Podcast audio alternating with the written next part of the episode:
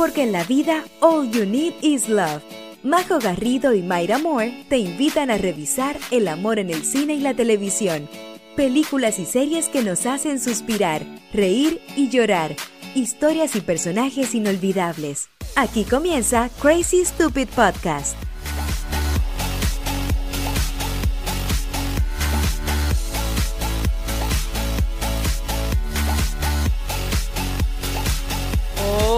Hola Mayra, ¿cómo estás?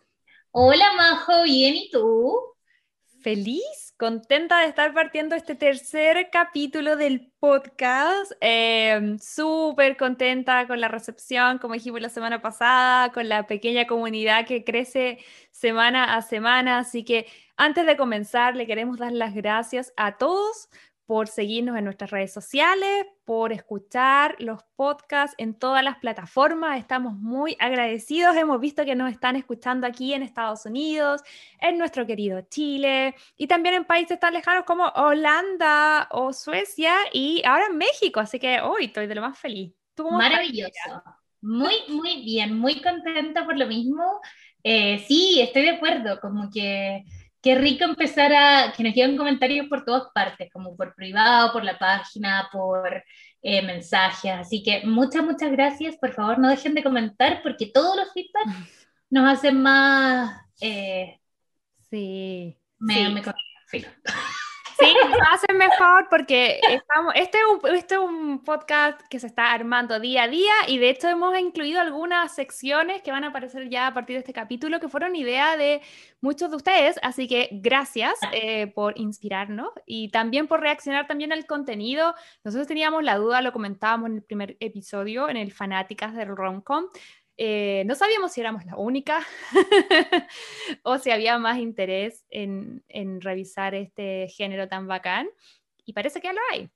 Exacto. Claramente no somos las únicas, claramente hay más gente que cita películas románticas eh, a lo largo de su día a día. Hay harta nostalgia, porque lo que más nos piden son películas antiguas. Yo pensé que íbamos a ir como algo nuevo, algo antiguo, pero nos han pedido clásicos. Sí, es que además yo creo que con la pandemia como que uno tiene ganas de sentarse a conversar de algo que te guste, de no angustiarte y, qué mejor que estas películas que, que te hacen recordar como, siento que es como las canciones, que cuando las escucháis te acordáis de la primera vez que la viste, qué pensabas en ese minuto, como qué cosas proyectabas, qué cosas te gustaban, qué cosas no, entonces eso. Sí, es súper interesante el tema. Bueno, yo, aparte de todo el tema del podcast, a mí me interesa mucho eh, las comedias románticas, entonces en este ánimo de pandemia estoy tomando cursos y seminarios y cosas, y tomé un curso de un guionista muy, muy importante acá en Hollywood, eh, que se llama Robert McKee, y él está dando justo un seminario sobre eh, love stories, y como en, en, el cine y la televisión. Y dije, ya, ah, obviamente yo no soy guionista, no, pero dije que no me va a hacer daño aprender un poco más de la teoría. Y llevo una clase en realidad, eh, pero me llamó mucho la atención cómo él hablaba de la importancia del romance y cómo es un lugar seguro porque las películas y las series románticas, él postula eh, que son una forma de aprendizaje pero a distancia.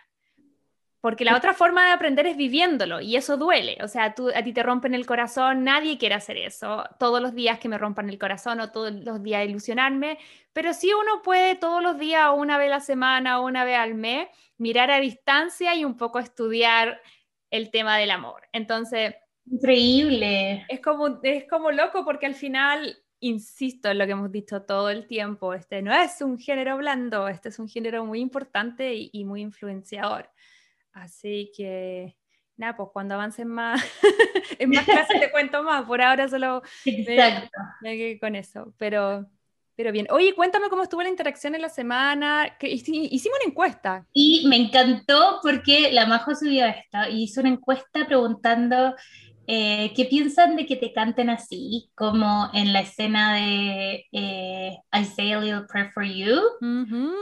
Y 25% de las personas dijeron que es su sueño que les canten así. 75% de las personas dijeron, trágame tierra. Yo quedé en shock. Sin minoría absoluta. Que Yo pensé que todo el mundo soñaba eso, me parece la única loca soy yo. es que ¿sabéis qué me pasó? Que yo siento que hay algunos momentos en donde sí, porfa, pero otros momentos como que en ese momento yo me conecto tanto, ya, yo y Julia somos una, pero, pero en ese momento me siento como tan como el personaje que en verdad pienso como, oh, qué vergüenza, ¿cachai? Como esos minutos en donde no podéis salir de ninguna parte, como en verdad la me tierra. Sí, yo creo que igual vamos a hablar un poco más adelante de esto porque siento que la película de este capítulo es un excelente ejemplo del eh, Big eh, Romantic Gesture, que es como una, claro, un apodo que se le pone acá a ese momento de manifestación romántica, de decir que te amo de una forma así como súper parafernálica y que varias comedias románticas lo tienen incluido la de este capítulo. Y yo creo que Claro, en el, en el, caso de la boda de mejor amigo de esa escena en particular, eh, está hecha así un poco para molestar a la Julia con esa intención, pero que en el fondo eh, es una exposición de cómo uno se puede sentir con los grandes gestos románticos, porque tal vez hay gente que le gusta, pero al parecer a no todo el mundo se siente tan feliz con las ah. manifestaciones públicas. Quizás deberíamos ir después una encuesta del gesto romántico de esta película, porque si bien yo en esta escena diría trágame tierra, en la de esta película, como cántame. Sí, es que es demasiado icónica para la película, para el personaje y para todo lo que está relacionado con, eh, con este universo.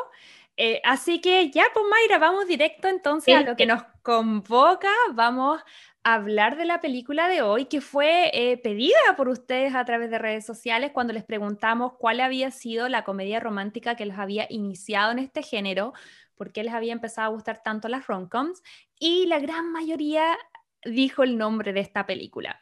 Así que mm, antes de que me digas tú el título, Mayra, yo te voy a contar que esta es una película de 1999 del director Jim Hooger eh, escrita por dos mujeres, que vamos a hablar más adelante de eso, que son Karen McCauley y Kristen Smith, que fue, esta fue su primera eh, obra maestra y, de, y luego son escritoras de varias comedias románticas, entre ellas Legally Blonde. Así que esto fue el comienzo para los escritores, para muchos de los actores, que después de esta película se volvieron así ya súper famosos. Así que nada más y nada menos que Mayra, por favor, dime de qué vamos a hablar en este capítulo. Hoy vamos a hablar de 10 cosas que odio de ti. oh my God. Exacto. Con el minísimo Heath Ledger, eh, con Julia Stiles, con un muy, muy, muy pequeñito, chiquitito, inocente Joseph Gordon-Levitt y Larissa Olenik. Vamos ahora con la sección, Majo. El resumen de mi mejor amiga. 10 cosas que odio de ti es un clásico de 1999 donde nos presentan una de las problemáticas más comunes en las películas eh, de adolescentes que es llevar a la chica más eh, codiciada al baile de graduación o al prom, como le dicen acá los gringos. Esta película está protagonizada por las hermanas Stratford, Bianca y Kat, que son bastante distintas entre sí, Bianca, por un lado, es la chica popular, la que todos desean, en la que todos les gustaría como salir y ser sus novios. Sin embargo, ella es un poco inalcanzable porque el papá es súper estricto y tiene una regla que va a ser bastante importante en la trama de esta película y que tiene que ver con que Bianca no puede salir hasta que eh, su hermana mayor, Kat, sí lo haga.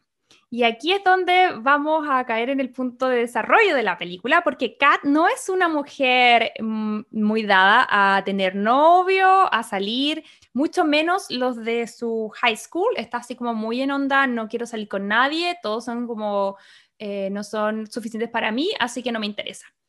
Por lo tanto, la pobre Bianca eh, tampoco puede salir.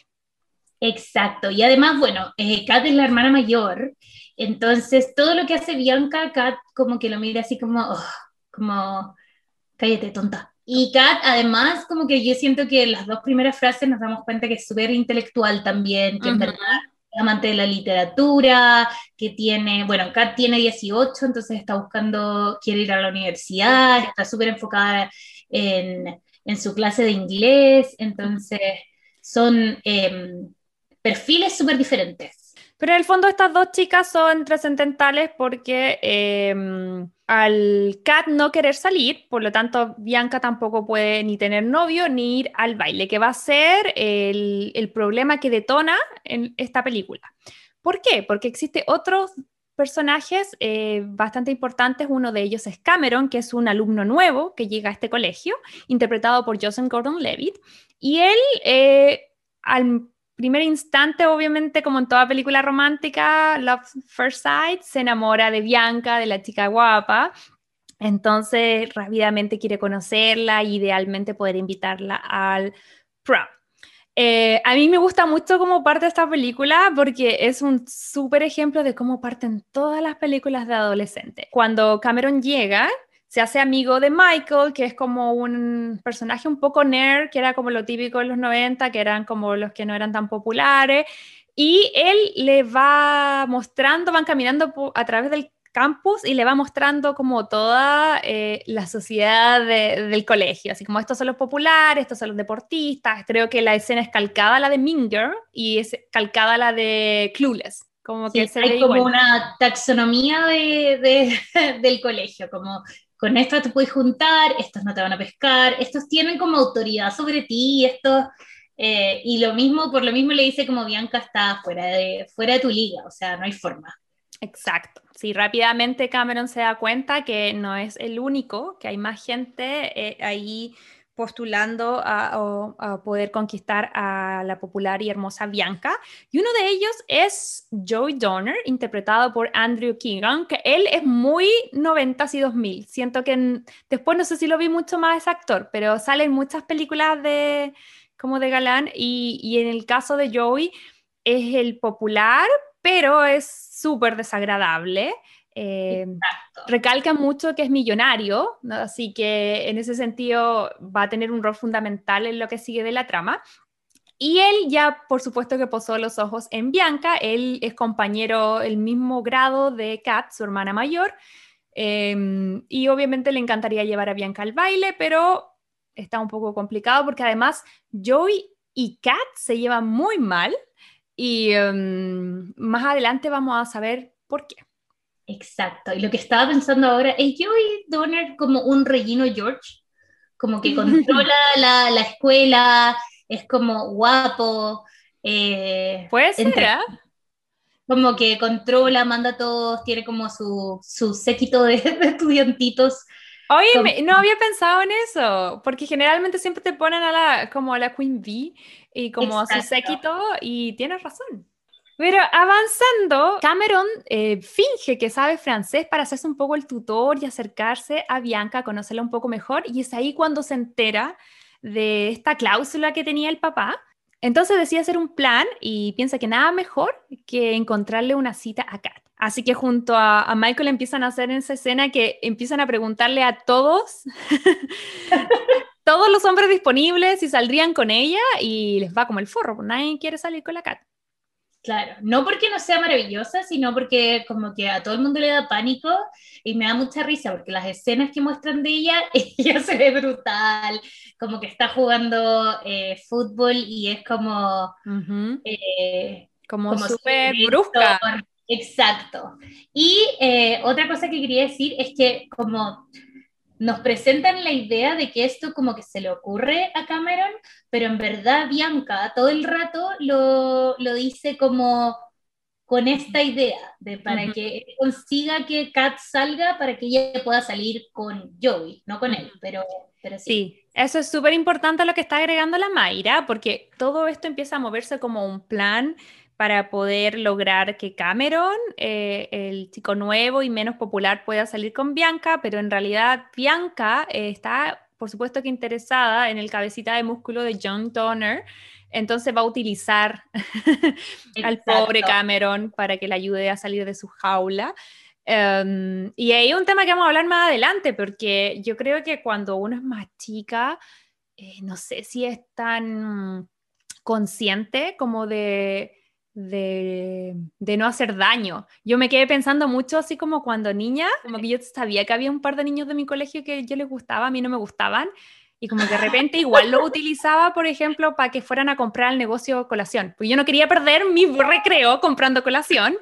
Entonces le decía, oye, ¿me puedes ir a comprar? Y el niño iba y compraba y perdía sus 15, 20 minutos de recreo comprándome ah, mi colación y yo sabía que a mí él no me gustaba. Entonces, tampoco era desde la maldad, por supuesto que será eh, cuando yo era chica y todo. Entonces, ahora reflexiono jamás, jamás de los jamás, ahora como adulta consciente haría algo así, pero entiendo un poco a la Bianca porque no es de mala. A mí igual me pasó cuestionarme como con el tipo de gente que uno sale, ¿cachai? Como que esto es también otra confesión.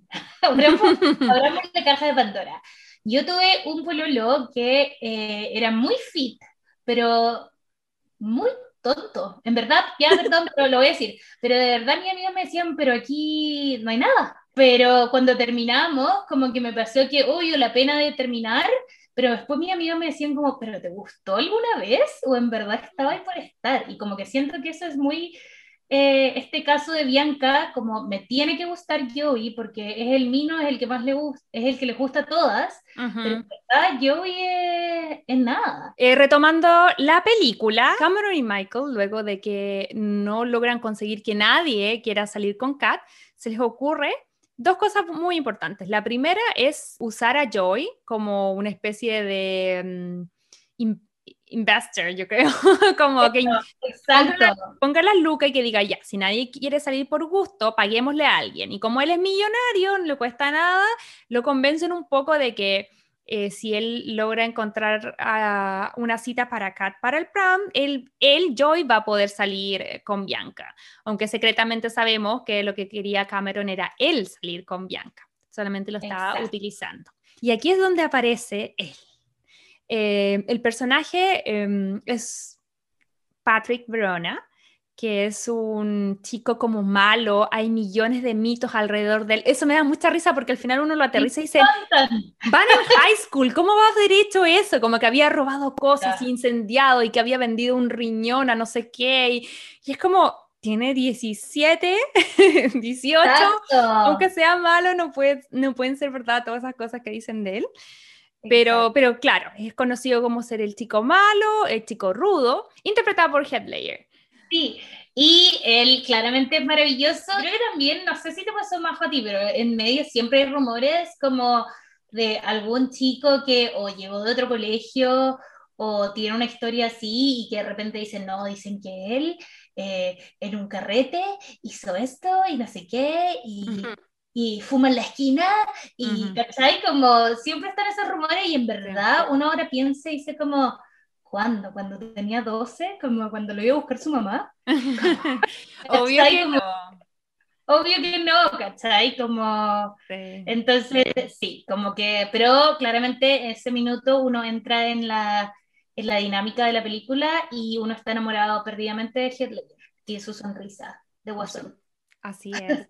Bueno, esta fue la primera película o la película que lo hizo como más famoso él acá en Estados Unidos. Desconozco si él era como famoso en Australia o empezó a ser famoso cuando vino a Hollywood, la verdad es que no lo sé, pero por lo menos desde esta película es cuando en lo personal entra eh, como en mi retina de minos ricos y, y súper buen actor y esa sonrisa increíble que tenía él. Em, bueno, él eh, al principio tampoco quiere, es como un personaje agresivo, pero luego por las lucas y todo, y, ve a Kat y dice, bueno, la chica se ve como guapa y me van a pagar, démosle. Así que accede a empezar a conquistar y a tratar de llevar a Kat al baile. Parte como muy, ruido, muy rudo con toda esta historia y luego vamos descubriendo que todos los mitos eran falsos y al final era como súper tierno y que había estado, no sé, po, que cuando la gente pensaba que estaba así como en la cárcel, estaba, no sé, pues cuidando a su abuelito o a su abuelita que estaba enferma. Entonces es un personaje que evoluciona muy, de forma muy tierna. Y es un personaje que al principio juzgamos por aceptar esta propuesta de, de como que le paguen por salir con alguien. Después nos damos cuenta que en verdad igual, por ejemplo, a mí me pasó que después de que Kat le dice que no al principio, la razón real de por qué él se sigue esforzando es porque habla con Cameron y Cameron le dice como, a mí en verdad Bianca me gusta de verdad, como que yo no sé cómo yo y ahora ayúdame. Y yo siento que lo, lo, adopta un poco así como, oh, ya, pobre cabrón, como ya filo. Pero entrando nuevamente en la trama de la película, em, aquí parte lo más entretenido, creo yo, que es él intenta como acercarse a Kat. Obviamente va primero de la forma más fácil, le pide salir, Kat lo manda a la punta del cerro, no lo pesca. Así que él, con la ayuda de Cameron y de Michael, empiezan a averiguar y la ayuda de Bianca, que es fundamental aquí a esta altura, ya está súper on board con el plan. Eh, empiezan a averiguar qué cosa le gusta a ella. Entonces él empieza como a ir a ver las bandas eh, favoritas de Kat y se la se encuentra con ella, así como, oh, estabas aquí, no sabía, y averigua los libros que ella lee y empieza como a demostrarle a ella que tienen gustos parecidos y que él es distinto. Y yo creo que también, de cierta forma, eh, Kat era muy intimidante para los hombres, ya lo vimos antes cuando nadie quiso eh, tratar de salir con ella, pues es muy bonita, pero su personalidad es muy intimidante. Entonces, este, este otro chico malo con la chica mala, entre comillas, como que se supone que, que enganchan. Así que ahí vemos un poquitito de esa acción.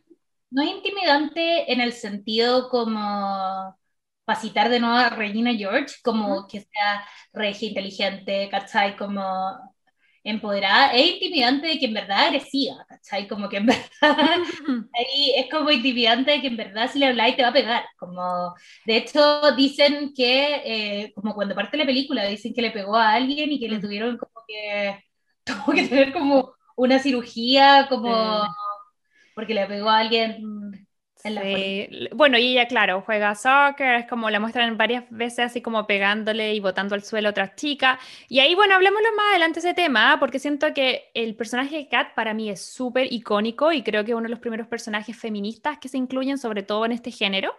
Pero por otro lado, también me hace harto ruido el hecho de que sea como tan intimidante, porque yo creo que lo más intimidante de ella, que la película la ponen como con fuerza eh, física, pero yo creo que lo más intimidante para todos estos cabros chicos eh, era que ella es súper potente en su carácter, tenía las ideas claras, sabía lo que quería, es una mujer inteligente y eso a los hombres los intimida.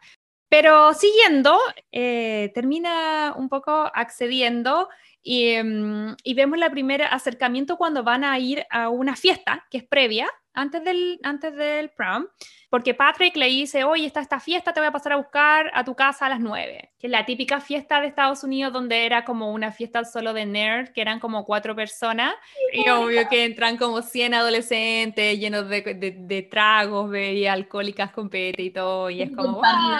además, todo, chao. Súper icónico de, de fiesta de, de niños y... Y bueno, se transforma en una fiesta super wild. Eh, y ahí lo que pasa es que empezamos a ver dos cosas importantes.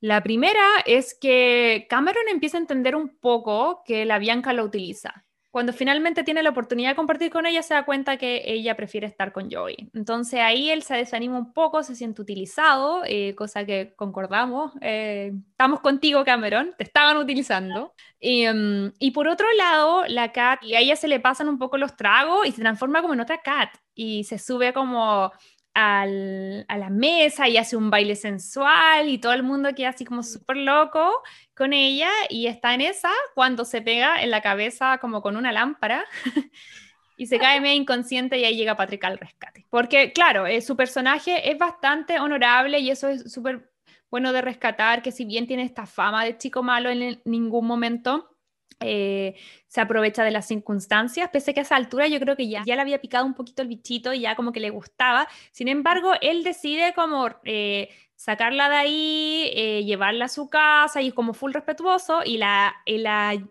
Cat como está así, yeah, da un besito, da un besito, y él no le da un beso porque yo creo que no quiere aprovecharse de que no está en el fondo sobria, y si le va a dar un beso, se lo va a dar cuando ella esté full consciente, lo cual Aplauso para el señor Patrick, porque para la época, eh, sí. Exacto, o sea, para la época, la manera de como hablar con sentimiento, eh, uno dice... Consent. Mira, él ya lo sabía, en el 99. Y Kat claramente está diciendo verbalmente que sí, pero clar, claramente Headlayer se da cuenta, porque no es tonto, de que no está en condiciones para decir que sí, ¿cachai? Como, entonces, en verdad, lo encontré maravilloso, como bien criado, buen, buen cabrón. No, y eso es súper importante, un tema que ahora se comenta un montón, todo el tema del consentimiento y que y lo que tú decías es fundamental. Eh, no es no y además de eso, a veces si uno sabe que la otra persona no está en las facultades como con todas sus facultades como completas o, como la no sé pues como si no está sobrio si está bajo eh, choque emocional droga lo que sea ese sí tampoco vale tanto porque un sí que en el fondo no es consciente. Entonces él lo pudo detectar y no le dio el beso. Ahora nosotros en el 2021 le aplaudimos Kat en el 99 se enojó. Se enojó, se sintió rechazada, y bueno, ahí se vuelven a pelear y todo, y nuevamente se pone en duda si finalmente iban a ir al baile juntos o no, que era lo que todos querían. Y el otro suceso importante, además del no beso de Kat y de mm, Patrick, es que eh, Cameron se da cuenta que lo están utilizando y, y, en el fondo enfrenta a Bianca y le dice que él no está para eso y tienen esta conversación en el auto y, Cameron está por primera vez siendo así. Me gusta esa actitud, como respetándose y queriéndose, porque el amor propio mutuo es para todos, hombres y mujeres, y me encanta el personaje Cameron tiene así como harto amor propio y, y no tiene por qué andar rogando amor. Y cuando hace eso, la Bianca le da un beso y en dos segundos la convence de vuelta, básicamente. Así que la película sigue avanzando. Eh, igual ahora vemos que Joey, que este chico millonario, le vuelve a pagar a Patrick porque estuvieron tan cerca de que él eh, pudiese ir con Kat, que dice hay que seguir intentando, hay que seguir intentando y aquí viene un momento que es trascendental, que es el momento donde ella está jugando fútbol, eh, está en, un entrenamiento y llega el gran, gran eh, gesture, romantic gesture, que es cuando eh, decide intentarlo, esta vez jugársela con todo y va a la radio del colegio, pide permiso, saca el micrófono y pone la canción Te quiero mucho o I love you baby y la empieza a cantar frente a todos. Maravilloso. ¿Qué te pasa con esa escena? Todo, todo como quiero ser ella, que me cante Headlayer, ¿cachai? Como maravilloso, maravilloso, como que le da lo mismo. ¿Sabéis qué me gusta más? Como de, aparte de que, aparte de que cerró el micrófono y todo, que le da lo mismo, ¿cachai? Como que canta la canción, lo pasa bacán, se ríe, ¿cachai? Como Sí, yo creo que ahí está ya como enamorado y es como, ok, me gusta esta chica, de verdad quiero ir al baile con ella o de verdad quiero tratar de, que ella yo le guste y además si me pagan maravilloso, porque él, él, como que se niega un poco al pago por primera vez y el tipo, y Joey insiste, le dice, no, no, no, y al final como que acepta la plata. Exacto, porque igual Joey cada vez va subiendo más el monto y uno como que entre comillas entiende que Head tampoco es de como la mejor situación económica. Sí. por ahí vive como un trailer home. Un trailer home en Estados Unidos es como esta gente que vive en casas rodantes. Entonces pagan como arriendo muy pequeñito por tener acceso a agua y luz y conectar sus casas rodantes. Entonces, en verdad son como... Y le empieza a pagar 100 dólares la primera vez, después creo que les paga más. Y estamos hablando de chicos en high school que, y más hace 20, 20 años atrás, todavía para un niño de 15 años o 16 que te paguen 100 dólares. Exacto. Bien. Así que espera, que quiero poner un poquito la... And I thank God I'm alive. You're just too good to be true. Can't take my eyes off of you. Amo esta parte. Ustedes no lo ven, pero estamos bailando con la Mayra. Exacto. Amo, me encanta. Sí, la va a ver bajando. Pucha, que era guapo, Gel. Una pena que haya dejado este mundo. Em, un excelente actor, aparte de, hemos dicho todo el rato que es guapo, pero obviamente también era un excelente actor, un gran papá, em, sí, una pena que no, no podamos seguir disfrutando su talento a través de las películas. No fue hace mucho. Yo creo que sí, yo creo que no nos hemos dado cuenta. Yo creo unos 8 o 9 años. 2008, sí. ¿Viste? Sí, ha pasado un rato. 12 años han pasado. Sí, él estaba en el pic de su carrera, bueno, fallece por una sobredosis en un, en un, hotel, me parece que lo encontraron, y él tenía en ese momento una relación con Michelle, ay, olvidé su nombre, pero es la chica de Dawson's Creek. Acá está. Él tenía en ese momento una relación con Michelle Williams, que era eh, la vecina, la rubia, la guapa en Dawson's Creek, y tienen una hija que a esta altura yo creo que ya va a estar más, más grande. Así que sí, pues todas nos sentimos súper tristes. Cuando fallece él y también el chico de Glee, me olvidé su nombre, Corey algo. Corey Montiel. Sí, fue como la misma sensación, así como chuta. No, broma, sí. No, y, fue todo, claro, fue todo heavy porque yo siento que él iba en, su vida, pero sí. Pero ya, sigamos con el amor y, su sonrisa. Sí, no, sí. Así que retomando la película, Después de eso, eh, obviamente él se va castigado de detención y es ahí donde vemos que Kat eh, como que mm, recapacita, lo perdona y lo va como a rescatar de detención. Aquí hay una parte que no voy a hablar mucho porque eh, me quiero extender en Me pasé tres pueblos, pero creo que aquí está la escena cancelada de la película. Sí, esa escena a mí me pareció un exceso. Pero en fin, ambos escapan juntos y tienen como una cita romántica, van a pedalear a un lago, en la parte cuando van como a estos eh, lugares de, que se hacen guerra de pintura, etc.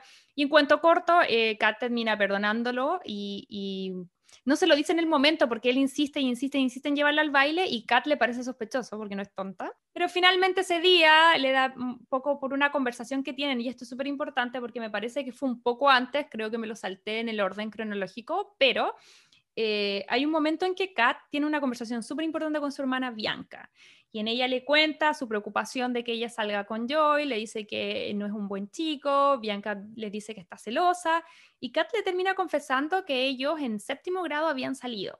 Porque al parecer Kat antes sí era muy parecida a Bianca, sí era la chica popular, sí salía, sí le interesaban los, los compañeros de curso y todo, pero ella tuvo una muy mala experiencia con Joy. Dijo que salieron alrededor de un mes y que ella perdió su virginidad con él, que estuvieron juntos por una noche y que cuando ella no se sintió a gusto con, con eso, eh, Joy quería seguir teniendo como relaciones y él, ella le dijo que no, entonces Joy se enojó y como que la dejó. La dejó y empezó a, hablar mal de ella y, Kat se enojó mucho con ella misma por haber cedido a la presión, porque ya no se sentía preparada para iniciarse sexualmente, pero lo hizo un poco por la presión social y la presión de estar con el chico cool.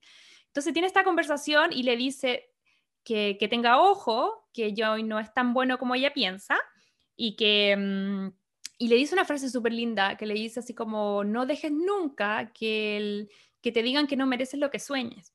Entonces, a mí me encantó esa frase porque siento que es como, a pesar de que a lo mejor se llevaban mal, igual era su hermana chica y igual no quería que ella pasara por esta mala experiencia que pasó ella. 100%. Y siento que como que ahí uno entiende un montón y es como, por eso las mujeres ya estamos chatas también, ¿cachai? Como que al final lo que las niñas a esa edad, ¿cachai? Tenían que pasar como, si lo hago van a hablar mal de mí, si no lo hago van a hablar mal de mí, como es súper como angustiante, sobre todo para esa edad que, que no pudiste, te cuesta ver el, como el plano general, ¿cachai? Como que estáis viendo solo la situación, eh, todo, todo el mundo va a hablar mal de mí y en verdad solo ese colegio, ¿cachai? Pero... Dan ganas de ir a abrazar a la pobre Kat y decirle así como, sí. todo está bien, que no te importe.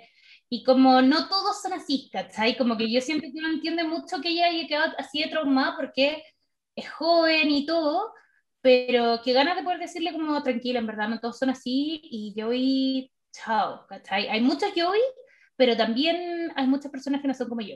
Bueno, pero retomando ahora la, casi el final de la historia, llegamos al día del prom. Eh, Kat eh, al principio dijo no, no, no, pero a último segundo la vemos que se arregla y llega eh, y decide ir al baile. vemos que Cameron pasa a buscar a Bianca, em, el papá, que no hemos hablado del papá, es todo un personaje. Él está a cargo de las dos chicas, la mamá se fue, los abandonó.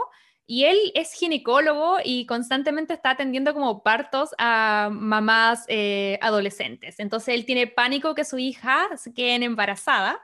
Así que súper estricto, no los deja salir y me da mucha risa que le hace ponerse esa guata falsa como de embarazada. Amo que comentaste eso. Tiene que estar lejos dentro de la escena eh, como más chistosos de la romcom como de prevención de embarazo adolescente. no, ponte la guata. Sí. Ah. Pero finalmente este tipo accede a que ese era el trato y como las chicas lo cumplieron, las deja ir al baile. Em, y más adelante vemos que em, es chistoso porque llega finalmente Joy a buscar a Bianca y ya ella se ha ido con cámara, entonces como que el papá está muy ni ahí, como que lo mira y le cierra la puerta en la cara y es muy chistoso porque es como, ¿quién eres tú? Chao. También hay que mencionar algo súper importante que son dos personajes eh, secundarios, que son, una es Mandela, que es la amiga de, de la Cat, y el otro es Michael, que era el amigo de Cameron, y ellos dos hacen muchas, muchas referencias durante la película a Shakespeare, y eso es súper importante, lo vamos a hablar más adelante, porque para los que no sabían, esta película está basada en una novela de Shakespeare que se llama The Taming on the Shrew, y que en español me parece que es La fierecilla domada. Así que es muy parecido como el efecto Emma, oh. efecto Clueless con... Sí, 100%. Como con ese clásico. Así que el clímax de la película, aparte porque Joey muy picado, eh, va al prom donde está todo el mundo bailando, pasándola bien, y llega Joey a arruinarlo todo, a decir, oye, devuélveme la plata porque yo te pagué para que salías con Kat y, y yo pudiera salir con Bianca y bla, bla, bla, bla.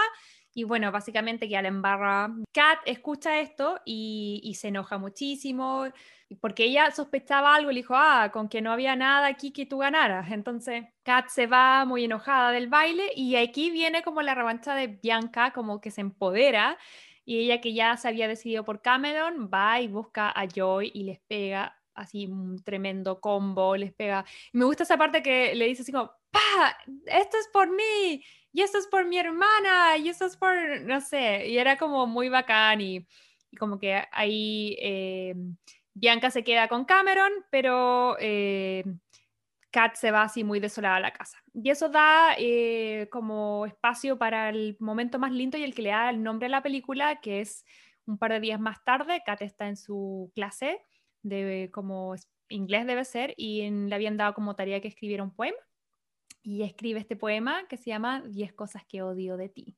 Tu profesora Mayra, cuéntame qué te parece esta escena. Feliz, o sea, es que además me parece una, como que Kat lo dice también, pero me parece una actividad increíble para reinterpretar a lo que se refería Shakespeare y que me da mucha risa también porque es básicamente lo que hacen los escritores con esta película también, agarran como la fierecilla domada de Shakespeare, eh, que en esa época era, claro, la hermana chica no se puede casar hasta que se casa la más grande, Em, y con el papá súper patriarcal, porque el papá decidía quién se casa, cuándo se casa, con quién se casa. Em, pero claro, como adaptada, y siento que ella hace lo mismo, adapta este soneto a, a Heath Ledger, que se me olvidó, a Patrick. Y eh, mm, me da mucha pena, como que corazoncito dice como, oh". Y es una escena súper icónica y ella se pone a llorar y viendo varios behind the scenes en YouTube, sale que eso no estaba planeado. Julia se emociona tanto, eso fue la primera y única escena que grabaron y era totalmente improvisado el llanto, no estaba en el guion. Como que ella se emocionó, de verdad. Cuático, porque además siento que es como, porque no sé si era tanto, la situación no sé si era tanto para llorar, ¿cachai? Pero siento que es tan icónica de esa etapa como en nuestras vidas, donde uno dice como tengo pena, voy a llorar, como... Pero como que uno siente esos amores, ¿cachai? Como que los llora y uno también como que siento que empatiza con Kat y dice como... Sí, porque además siento que es donde vemos por primera vez que ella se permite eh, públicamente expresar lo que siente, porque ella siempre está de, como forzadamente eh, escondida en una coraza, que ya sabemos los motivos, ya nos han contado, y ella siempre se muestra fuerte, y la verdad es que al final es una adolescente que está probablemente enamorándose por primera vez, que está a punto de salir del, de la mm, casa para ir a la universidad. Entonces yo creo que en esta escena vemos por primera vez a Kat, que siempre ha sido muy simpática, con lo podemos ver cuando está como con Mandela o incluso con su papá, que aunque no se llevan bien, como que se nota que se quieren, aunque tienen una relación un poco más tensa. Y, eh, y, vemos todo lo que ella sufrió y entonces está bien que se permita llorar. Creo que eso fue muy inteligente de parte de, Julia. Y además, cuando veo los fucheritos de Head, eh, también los rumores dicen que ellos estaban saliendo, que salieron así como se conocieron esta película y que salieron como por un año. Entonces, igual ahí había como onda, onda, eh, más allá de la pantalla. Así que esa escena es súper importante. Eh, leí que una de las guionistas la incluyó porque mm, mientras estaban como escribiendo el, este guion, ella se puso como a revisar, fue a la casa de su mamá y se puso a revisar su pieza de adolescente y encontró una cajita de recuerdos y en ella estaba una cajita que decía 10 cosas que odio de Anthony, que era su novio en el colegio. Entonces ella tomó eso, se lo mostró a la otra guionista, le dijo, ya, definitivamente tenemos que incluir esto en la película y tiene que ser el nombre. Y por eso se llama 10 cosas que odio de ti, porque de hecho el soneto tiene 14. Ella nombra 14 cosas. Y ella decía también que hasta la fecha, bueno, ya eh, buena onda siguió con su vida, entonces dice que un par de veces eh, en, en el año, Anthony la llama porque le dice, está en alguna fiesta con copete y es como, hola, por favor dile a mi amiga que 10 cosas que odio de ti es por mí. y él como que ahora está súper orgulloso y ella como que contesta así, como, sí, yo odiaba a Anthony en el colegio, adiós. qué risa, qué cuático. ¿Viste? Como esas intensidades, encuentro que, que hemos como, no sé, tantas veces como que tratamos de reprimirla y esas intensidades son como las partes más bonitas de, de nuestras historias personales, como cuando te volviste loca y sentiste todo, ¿cachai? Que si no te permite sentir todo a los 16, 17, 18 años, o sea... ¿Cuándo? ¿Cuándo? Y bueno, después de esta importante e icónica escena, lo que vemos es que, bueno, cada uno se va a su casa. Eh, algo súper importante que pasa es que el papá le dice, ok, te voy a le informa a Kat que ya pagó la universidad porque paralelo a todo este drama que había, la Kat se quería ir a estudiar muy lejos. Ellos se supone que viven en Seattle y ya me parece que se quería ir a estudiar a Nueva York. Y el papá, como era súper sobreprotector, no la dejaba. Entonces finalmente le dice, estoy súper orgulloso de ti, puedes irte a donde quieras a estudiar y espero que no te, eh, no te arrepientas porque ya mandé el primer cheque y básicamente le da la bendición como para que se vaya a estudiar a donde ella quiere, lo cual me parece fantástico también de parte del papá. Así que uno piensa que ahí está, que ella se va a estudiar em, literatura a Nueva York, que me parece súper bacán. Y, y, en ese momento es cuando vemos como una especie de reencuentro un par de escenas más adelante, donde lo que hace es tratar de, limpiar sus culpas y de pedir perdón y, se le acerca y bueno, le pide disculpas y le, le confiesa su amor, dice que tal vez partió como una apuesta, pero que con el tiempo él se enamoró de ella de verdad, que tiene sentimientos importantes. Y como una forma como de mostrar que no lo hizo por plata es que toma el dinero que le había pagado Joy y con ese dinero compra una guitarra que se la regala a Kat, que Kat era muy, le gustaba mucho la música pero sí, con eso cierra, con, con Kat perdonando a Patrick, eh, dándose una oportunidad, yo creo que por el verano es súper importante que no cierran como que se van a quedar juntos para siempre, porque entendemos que ella se va a ir a Nueva York, no sabemos qué va a pasar con, con Patrick, pero probablemente, no sé, se va a quedar ahí en esa ciudad. Entonces no se proyectan así como a felices para siempre, pero sí cierran bien eh, su amor y su historia eh, del colegio. ¿Me gustó o no me gustó? Ok, Mayra, partamos contigo. Mm, ¿Te gustó o no te gustó esta película? Amo esta película, en verdad. Encuentro que eh, como rom-com, como rom-com adolescente, está súper bien hecha. Creo que está como adelantada la época, a pesar de que Shakespeare, ¿cachai? Como que eh, actualizaron las cosas que tenían que actualizar. Encuentro que no soy objetiva. que amo a eh, y Julia está muy bien también, eh, pero me encantan como esas escenas, como esas escenas icónicas, ¿cachai? Como de, ponte la guata para que veas el peso de la maternidad. Onda, como que encuentro, encuentro que es muy clave. ¿Y tú, Majo?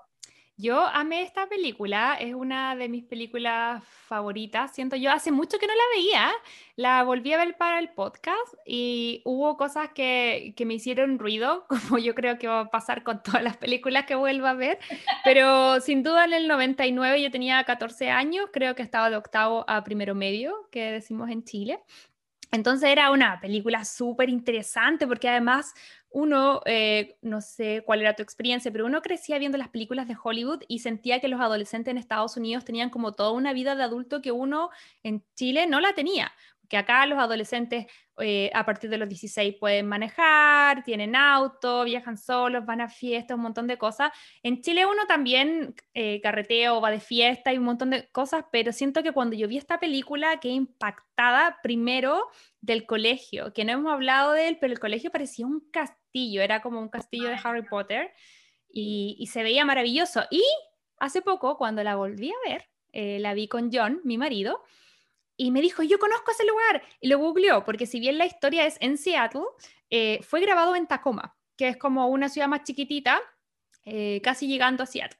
Me dijo, ahí es, ese colegio fue mi abuelo. Y yo así como, no, de verdad, me dijo, sí. Googleó el lugar y se llama Stadium High School y queda en Tacoma. Y el abuelo de John, que me da mucha risa, porque si es que hay algún chileno acá, eh, va, le va a parecer familiar su nombre. El abuelo de John se llama Américo Vespucio Henry Jr. ¡No!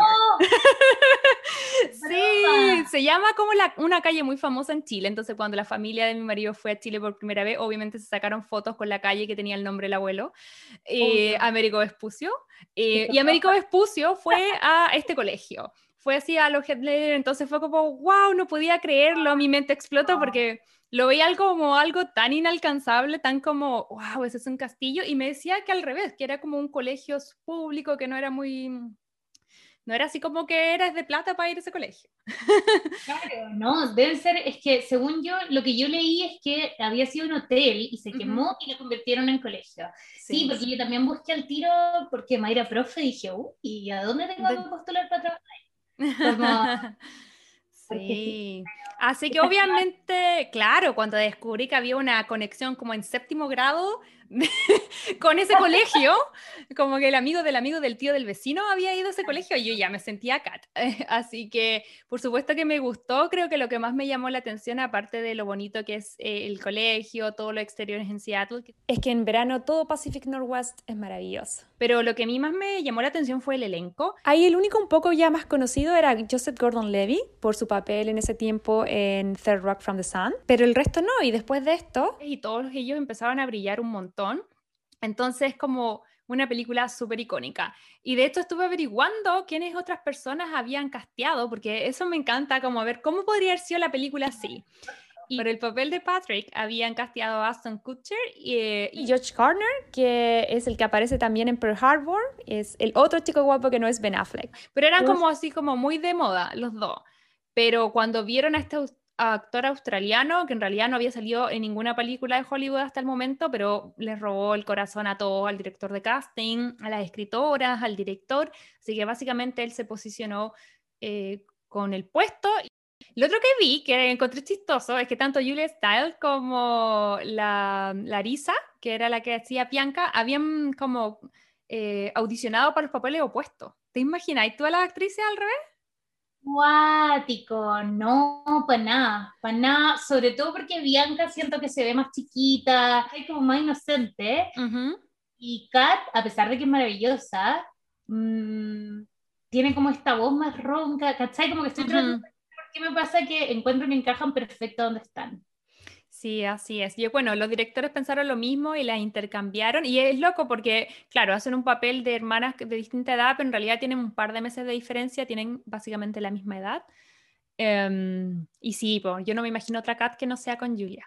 Y es muy icónica después de eso, ¿verdad? Como que, para mí yo siento que este es su papel como más, eh, quizás no el mejor, porque a lo mejor papeles que la, la hace sentir mucho más orgullosa, pero si te dicen Julia Stiles, esta es, me imagino en eso, como su sonrisa en esa cancha jugando fútbol, ¿cachai? sí. sí. bueno, y el personaje de Kat, con lo que hablábamos antes, también es un personaje complejo que ahora sí me quiero extender un poco más. Em, a ver, me encanta eh, que haya sido uno de los primeros personajes feministas, abiertamente feminista. Em, siento que igual era súper caricatura, para la época, porque era así como muy, eh, jugaba fútbol y era como, le gustaban ciertos libros y era como, no sé, un poco cliché. Yo siento que, que a ver, tal vez como el envoltorio del personaje era súper, súper así como caricatura, pero ahora eh, la intención del personaje me encantó, siento que era poner una mujer pensante, abiertamente, no digo que los otros personajes no sean, y por favor aquí nadie me lo tome mal, por supuesto que todas las mujeres somos mujeres pensantes, todas, em, pero era, una, era una, un papel donde ella priorizaba, que es muy poco común, incluso en la realidad, que un joven de esa edad priorice ciertas cosas como la universidad, sus planes por sobre ser popular, salir con el chico de, de moda, un montón de cosas. Entonces, creo yo que veníamos acostumbrados, ahora lo podemos ver constantemente en las series adolescentes, pero en ese tiempo no, en ese tiempo veníamos de puras series súper con adolescentes tontos, súper naif, súper oh. como despistados, esa es la palabra, así como, como esa generación de no estoy ni ahí, muy antigua en Chile, eh, de otro nefasto, pero bueno, pero pero me encantó que haya sido el comienzo. Por supuesto que hay cosas que yo puliría de, de, de Kat en la forma en que fue construido el personaje, pero me encanta la interpretación de la actriz, me encanta el personaje. Hasta la fecha creo yo que es uno de los que siempre destaco y, y amé la historia. Sí, y siento que también igual hay una parte como donde a mí igual me calza este personaje como agresivo, porque siento que igual como lo que le pasa a ella, esta experiencia con Joey, ¿se llama? Sí, Joey. Y con Joey, igual es súper como violenta para esa edad, ¿cachai? Es súper que, que la persona con la que tuviste ese nivel de intimidad a esa edad como que después sea como tu peor enemigo, ¿cachai? Y haya como Y lo veas que estás echando a tu hermana, eh, que puede pasarle lo mismo. Y ese es un tema súper delicado, que es igual complejo referirse, que es como todo el tema de, la, de las agresiones o la violencia sexual, que en el caso de ella hay que, hay que, hay que aclarar que ella tuvo una relación con consentimiento con Joy. Lo que pasa es que ella cedió por la presión y por eso después se sintió mal con ella misma. No es que él haya abusado de ella. Es súper importante destacarlo. Pero por otro lado, también uno entiende todo el tema de por qué eh, uno no puede juzgarla de por qué no le contó esto ante a Bianca, por ejemplo. Porque ella probablemente estaba viviendo su propio proceso. A lo mejor era una información que a ella le daba, no sé, como, como víctima. No es, sí, esa es la palabra, en el fondo fue víctima de, la presión social, eh, no estaba contenta con su actuar, no se sentía bien, o sea, tampoco le podemos exigir a una, a una niña que esté como súper clara en una experiencia así. Y yo creo que la rabia, como tú dices, la rabia es una consecuencia lógica en el personaje. Se me hace que... Como, como por supuesto que está enojada, por supuesto que piensa que todos los hombres son pésimas personas, ¿cachai? Si en ese minuto tampoco es como uno siempre piensa en esta feminista como con perspectiva crítica, que con, conocedora del mundo y todo, pero al final esta es una feminista baby, ¿cachai? Que no es feminista por, por pensar que las mujeres son mejores, ¿cachai? Porque claramente eso no es el feminismo, sino que además como que ha leído muchas mujeres importantes, influyentes, ¿cachai? Eh, está bien informada, pero además está lidiando con todo este proceso de ser adolescente, que haya tenido un pésimo ex, y que eh, su hermana esté casi repitiendo todos los errores que ella no quiere, que ella, de los que ella se arrepiente, ¿cachai? claro. Sí. Sí, importante. Yo estaba escuchando una entrevista de las guionistas y ahí, ay, me pasa, hablemos de las guionistas, Karen eh, McCulley y Kristen Smith. Obviamente me encantan porque uno son dos mujeres que están haciendo comedias románticas hace 20 años atrás, lo cual no era tan común en Hollywood tener eh, dentro de las producciones, dirección, escritoras y todo. Em, era un tema muy minoritario, así que que ellas hayan logrado hacer estas películas me parece maravilloso. Lo que sí me llama poderosamente la atención es que hay ciertas cosas que a mí no me gustaron eh, y, que tienen que, y que me sorprendió mucho que haya sido escrita por una mujer, porque mi primera reacción fue como, ah, ya, Hollywood patriarcal hizo tal cosa. Y luego me di cuenta que no, porque estaba escrito por, por mujeres y me llamó demasiado la atención que en una entrevista ellas decían que, por ejemplo, para justificar la rabia de, de Julia, eh, la, habían decidido sacar a la mamá, porque inicialmente era como un matrimonio feliz. ¿Cachai? Tenían mamá y estaba todo bien. Entonces, como para justificar la rabia, eh, habían sacado a la mamá. Y yo pensaba, Estás diciéndome que ella tuvo una pésima experiencia, eh, primera experiencia sexual, donde se sintió que pasaba a llevar, no se sintió cómoda, tiene rabia con ella misma, tuvo presión social, ahora tiene presión en el momento que la tratan mal, porque no es como la más popular. Ya tenía un montón de motivos para tener rabia.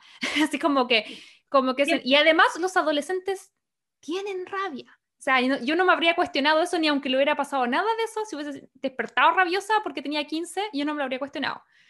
Entonces me pareció raro que ellas no vieran eso. Fue como, ¿really? Como que ya le había puesto 10 razones para tener rabia. No se sienta y sacarle a la mamá. Como, y además, como, y el papá no le podía criar como. Porque además siento que eso es importante, como pensar que, claro, en este caso el papá es una caricatura. Pero pero no, eso que como que la mamá no esté y que el papá sea papá soltero no es una, una razón número uno para que las hijas tengan problemas para relacionarse con otras personas. No, exacto, a eso voy. Por eso me llamó la atención me parecía que un discurso muy eh, retrógrado, porque todos sabemos que las familias se componen de muchas formas distintas y todas las formas están bien y todas las formas, mientras estén llevadas con amor, los niños van a crecer felices eh, y son súper comunes. Em, entonces me pareció raro que, que, que, ellos lo hicieran. Ahora también desconozco el contexto. Una cosa es que tú escribas y otra cosa es el medio Probablemente ellos tienen que responder a jefe, a productores, ejecutivos, a un montón de otra gente que también va haciendo cambios en el camino. Así que mm, probablemente a lo mejor por ahí eh, hubo esa sugerencia. Estas chicas son igual, me encanta su historia. Ellas estaban, no se conocían antes de, escribir esta, esta película era una tomó un taller de, de, escritura de la otra, como que tuvieron un buen feeling, una vivía en LA la otra en Colorado, y empezaron como a intercambiar escritos y un día fue como, ya, ok, se compraron unos pasajes y se fueron a Cancún dos o tres semanas y ahí escribieron esta película, así como en traje de baño con una chela, básicamente. E hicieron los cambios y bueno, obviamente pasó harto tiempo entre que la escribieron y, y la, finalmente la, vendieron, creo que pasaron dos años, pero de ahí en adelante se volvieron súper poderosas en, en, en Hollywood, tienen hartas películas Creo que la más destacable de mi parte es Legally Blonde, que es otra película que yo amo que me encantaría algún día comentar acá. Y luego tienen otras que yo no soy tan fan. ¿A ti te gusta la de Ugly True? Una que sale la, la Easy de Grey's Anatomy. Eh, em, que se llama Kate Hale. Sí. Em, ah, me encanta ese actor. ¿Cachai? Pero, pero sí encuentro que es como, la vería, pero no, no es como que la vería como, ¡Ah! que me verla de nuevo. Sí, a mí eso me pasa, como que siento que tuvieron como buenos chispazos al principio y luego las últimas películas, no sé si me encantan tanto, como sea, ah, mira, acá sale que tienen 10 cosas que odio de ti, Legally Blonde, que fueron las primeras dos películas que hicieron, el 99 y el 2001, tremenda cosa, y después hicieron Ella no sé cómo se llama en español, Elaine Gates, se llama en inglés. Ah, él encantada. Es un libro y lo hicieron después eh, película. Ah, o sea, no la he visto. She's the Man es la otra y The Ugly True. ah, y cómo deshacerse de un hombre en 10 días, también es de ella. ¿Cachai? Tienen como los tremendos clásicos y luego tienen unas que, no, es que no sé, a mí no me gusta The Ugly bueno, pero en fin, pero estas son las escritoras, así que obviamente había que mencionarlas y hablarlas porque eh, me parecen super power y, me parecen increíbles, por lo menos a mí me gustan tres películas de acá. Um, pero me llama la atención que hacen unas como súper buenas y otras que es como que odio, no sé. Eso, había que pagar la cuenta de luz. Pero... probablemente. Bueno, y para cerrar el tema de la película, a mí me encantó, ojalá la puedan revisar en la casa, es una película muy bonita. Tiene pequeñas cositas, de hecho solamente hay una escena de la cual no fui fan, pero de eso les voy a hablar en la siguiente sección. Me pasé tres pueblos. Bueno, y en el Me Pasé Tres Pueblos, eh, esta semana yo creo que mm, hay una escena que, la verdad que me llamó demasiado la atención. Yo sé que a lo mejor puedo sonar así como tonta grave, pero encuentro súper heavy, sobre todo que está escrita por mujeres, que hayan puesto una escena donde Julia Stiles, que es adolescente, simula, en el fondo se levanta la polera para distraer al profesor, porque está tratando de que Patrick escape del castigo, que está en una sala en detention. Y, y, le muestra como las pechugas o senos o no sé cómo decirlo, boobies o no sé, que pechuga es muy chileno, no sé, pero bueno, yo, en verdad, esta es mi pregunta tonta, pero ¿habrá tenido sostenes puestos? Porque... Sí, yo sé que la actriz sí, obvio para grabar, ya lo dijeron, pero el tema no es la actriz, porque obvio que la protegen, las escenas de desnudo no son realmente desnudos. Pero ¿en qué momento es gracioso que un adolescente, aunque esté con bra, no importa que tenga sostenes, pero igual en qué momento se les hace gracioso que le muestre la, ropa interior al profesor? Muy bueno. no, no, no entiendo para dónde iba esa escena, la verdad. Sí, a mí eh, también me empieza como, siento que como que escucho en mi cabeza la, la, canción de Kill Bill, como cuando está a punto de asesinar a alguien, me pasa como con estas escenas que en verdad pienso como, ¿cómo ese profesor no la agarró, la llevó así como, ¿tú cachai que esto es tu cuerpo? Como... Sí, porque incluso imagínate una, una adolescente hace eso, pero además la reacción del profe es como, oh", como que no hace nada, ni siquiera es como, vamos a tener una conversación, esto no hay que hacerlo, porque puede pasar que a un profesor, alguien, algún alumno le, lo descoloque con una situación.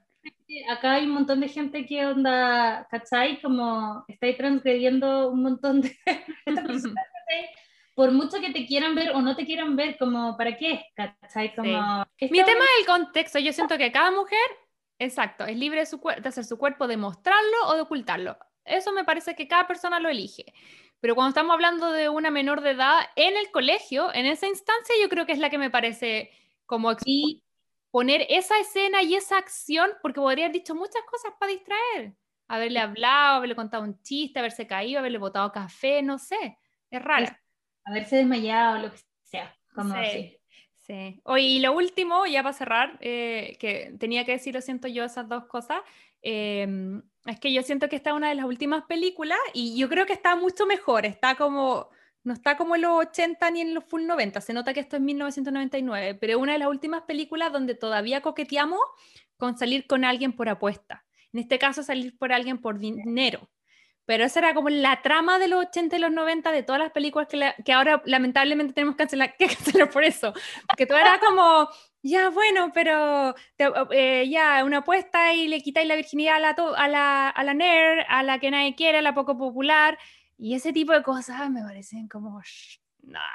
Pero acá, claro, como que no entra en la dinámica, pero en verdad, ya no voy a decir quién, pero ponte tú en mi colegio, yo me acuerdo, em, una de mis mejores amigas justo había terminado con su ex, esto, segundo medio, o sea, y en un carrete alguien le pagó a otra compañera, a otra compañera de curso como 500 pesos. 500 pesos sería en, plata, en dinero de ahora, como 0.5 Sí, como 50 centavos. Yep. Le pagó 500 pesos por darle un beso a ex de mi amiga. Y se generó una, un dominó de como consecuencias en donde mi amiga, ¿cachai? Como imagen como de mi amiga en la sala de clases, en el medio de Ponte tú la clase de historia, escondida como en la cortina de la sala, ella y su ex. el profe de historia tratando de hacer clases, mientras mi amiga decía como, bueno, por 500 pesos acabamos. ya, bueno, entonces tal vez la idea no es tan loca y los adolescentes hacen eso, yo no se lo olvida. Tal vez a mí, a mí no tocó oír eso, pero... Yo creo que eso se justifica con, con la adolescencia ridícula, porque además conozco, la otra compañera que hizo esto, jamás como que fue por los 500 pesos, fue solo por el hueveo, y en ese minuto ella tampoco se puso a pensar como, oh, esto le va a afectar a mi otra compañera que acaba de terminar con este tipo, ¿cachai? Como todos muy chicos, todos muy en nada, como amor adolescente, amor individualista, nomás. Es verdad, tienes toda la razón.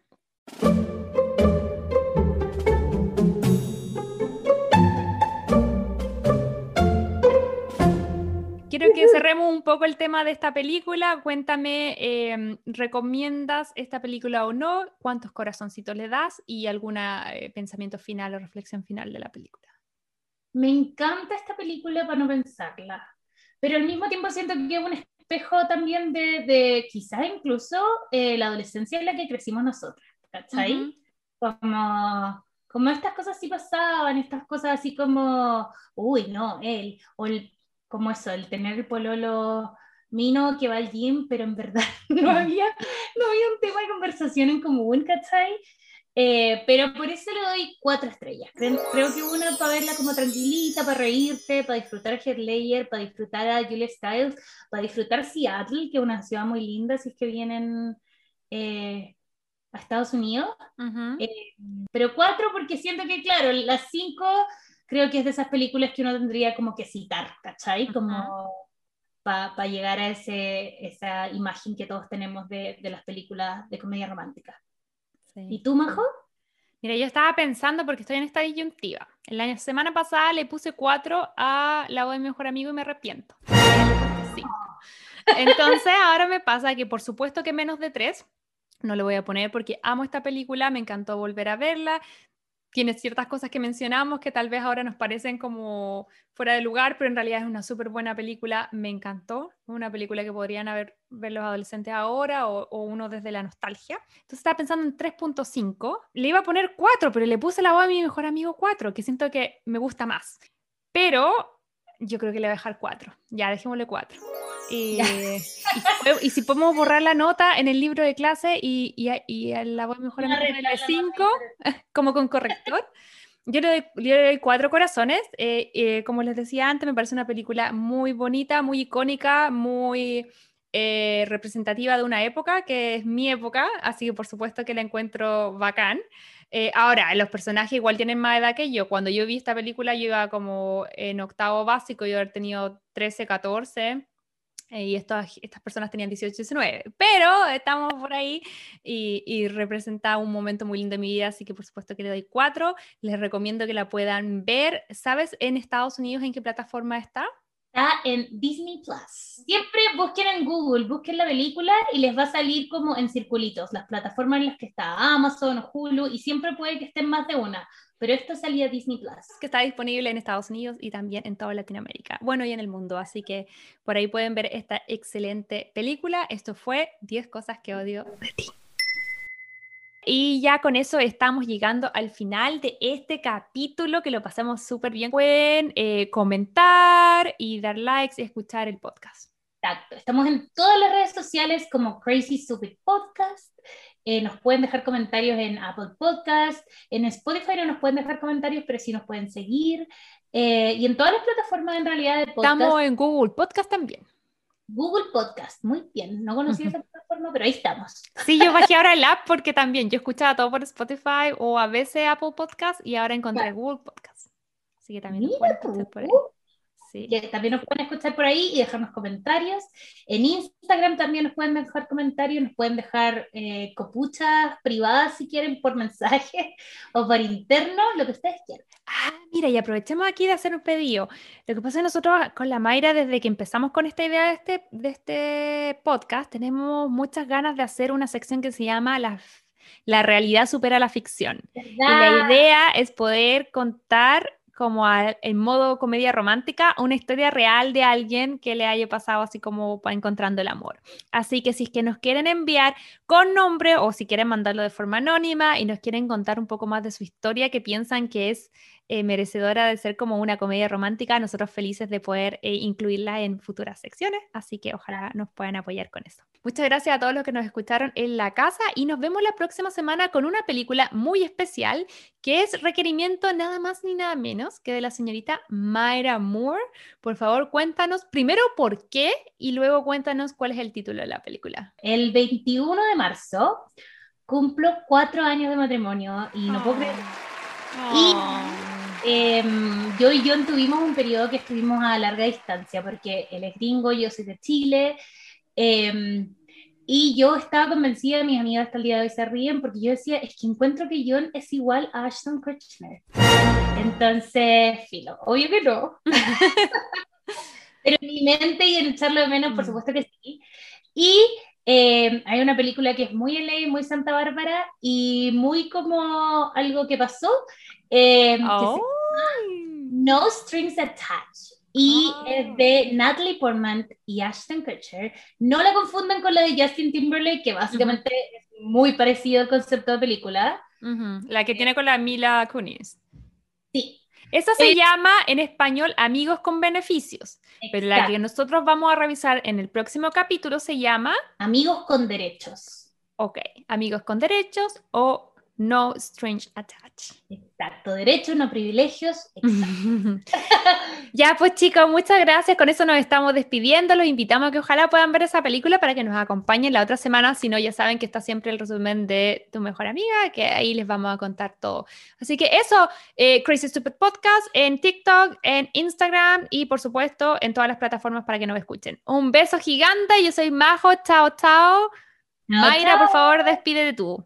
Nos vemos. Muchas gracias por escucharnos y escúchenos muchas veces. Adiós. Adiós.